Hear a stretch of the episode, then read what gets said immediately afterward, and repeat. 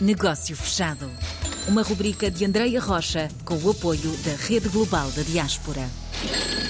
Esta semana o destino do negócio fechado é Luxemburgo. Vamos conhecer Bruno Cavaleiro. Bruno, bem-vindo. Muito obrigado. Bom dia. Bom dia, boa tarde, boa noite. Temos aqui esta Exato. ligação aos diferentes pontos do globo, permitindo-nos dar a conhecer a história dos muitos portugueses espalhados pelo mundo. Por isso mesmo, Bruno, gostava, antes de sabermos o que faz enquanto conselheiro municipal nesse país, saber como chegou ao Luxemburgo. Ora, eu cheguei ao Luxemburgo em 1979, ainda criança, eh, quase a festejar os quatro anos. Foi numa, numa vinda claramente familiar para o Luxemburgo. Desde então eh, que resido no Luxemburgo e não conheço outro país de residência. E a minha história tem seguido um percurso, vamos dizer, eh, muito normal, como imigrante eh, fora de Portugal, mas com ligações muito fortes eh, ao nosso país. E hoje sou trabalhador independente, como consultor para empresas e, como disse e bem, conselheiro municipal na segunda cidade do país, que é este Soralzete. O que é ser conselheiro municipal? Ora, conselheiro municipal não tem, eh, na verdade, um comparativo em Portugal. Pois. Eh, se quisermos, poderá ser um vereador também, Hum, hum. mas, eh, vamos dizer, com atribuições um pouco diferentes do vereador típico de uma Câmara em Portugal. Neste caso, uma Câmara aqui no Luxemburgo é formada por eh, vários conselheiros Hum. e esses conselheiros, esse núcleo de conselheiros, que se poderia chamar também eh, a Assembleia Municipal, se quisermos, Sim. eh, tomam as decisões que eh, o Executivo leva, portanto, à ordem do dia da Assembleia Municipal. Eu sou conselheiro municipal e porta-voz da bancada do partido que conduz a maioria da Câmara. Ok. Portanto, será aqui uma ligação mais direta à comunidade, às necessidades do município? Evidente que sim, Hum. eh, embora ao mesmo tempo acaba por ser, mesmo assim, uma função com uma importância muito grande, porque Certo. dela dependem todas as decisões Claro. que vão ser votadas ou não e que vão realmente poder ser executadas pela Câmara.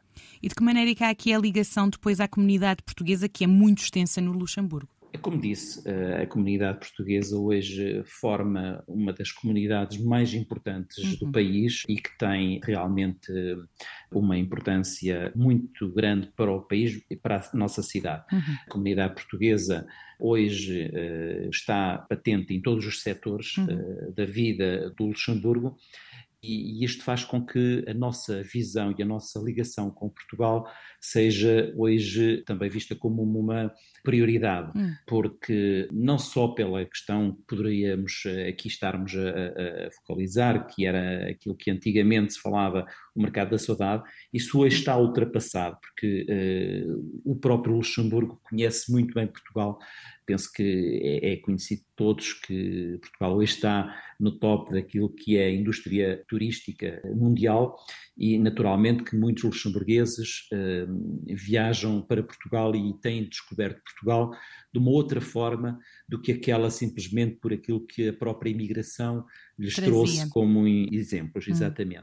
E hoje isso tem uma importância para o Luxemburgo e, nomeadamente, penso também é essa a minha função que eu tenho na, na Câmara. Não digo a função, mas eh, aquilo que é o, a ideia que eu trago à Câmara, que é de explorar aquilo que Portugal tem eh, de muito bom. E nós podemos dizê-lo claramente que temos eh, produtos de, de excelência, e, e o que nós vemos com bons olhos, naturalmente, para eh, podermos criar sinergias entre eh, novos atores Hum. económicos eh, que em Portugal possam estar receptivos a, a internacionalizarem-se e eh, aqui desta forma, através do Luxemburgo, através da cidade de Escher-Alzette, criarem eh, parcerias com a nossa cidade, com o Luxemburgo, e a partir do Luxemburgo poderem ter uma visão para o norte da Europa. Portanto, é essa um pouco a nossa ideia Hum. e acredito fortemente que neste momento, por aquilo que temos vindo a trabalhar e as relações que temos vindo a criar, há aqui um mercado a explorar concretamente. E é aqui que entra também a rede global, nesta tentativa de encontrar eh, empresas portuguesas para colocar em contacto com as empresas no Luxemburgo e também a ponte na direção contrária, não é? Exatamente. Nós tivemos no ano de 2022, em abril mais exatamente, penso que até foi um projeto pioneiro para o Luxemburgo, para uma cidade. Fizemos uma migração por Portugal, uma missão económica em Portugal de cinco dias, em que estivemos dois dias no Porto, um dia em Coimbra e dois dias em Lisboa em que estivemos durante esses cinco dias em contacto muito, muito estreito com várias associações eh, industriais e económicas do país. E aí é, é claro que esta vertente que fala entra exatamente nesse parâmetro. Nós procuramos encontrar parceiros em Portugal que possam estar interessados a criar uh, atividades uh, no Luxemburgo e mais concretamente na nossa cidade, porque enquanto cidade, segunda cidade do país, temos vindo a crescer uh, de ano para ano e em que temos uma série de especializações nas quais achamos que possamos ser parceiro interessante para entidades e empresários em Portugal.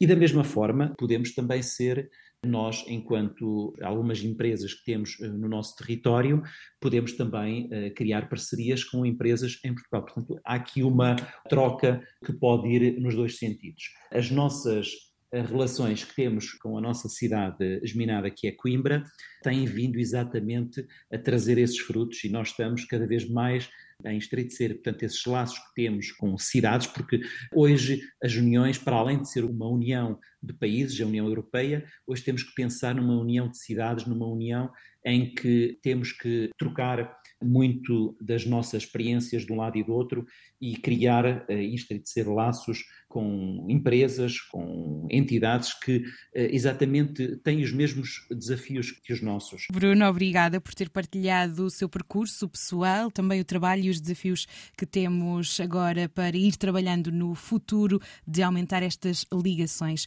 Bruno Cavaleiro, convidado desta semana do Negócio Fechado, obrigada. Negócio Fechado.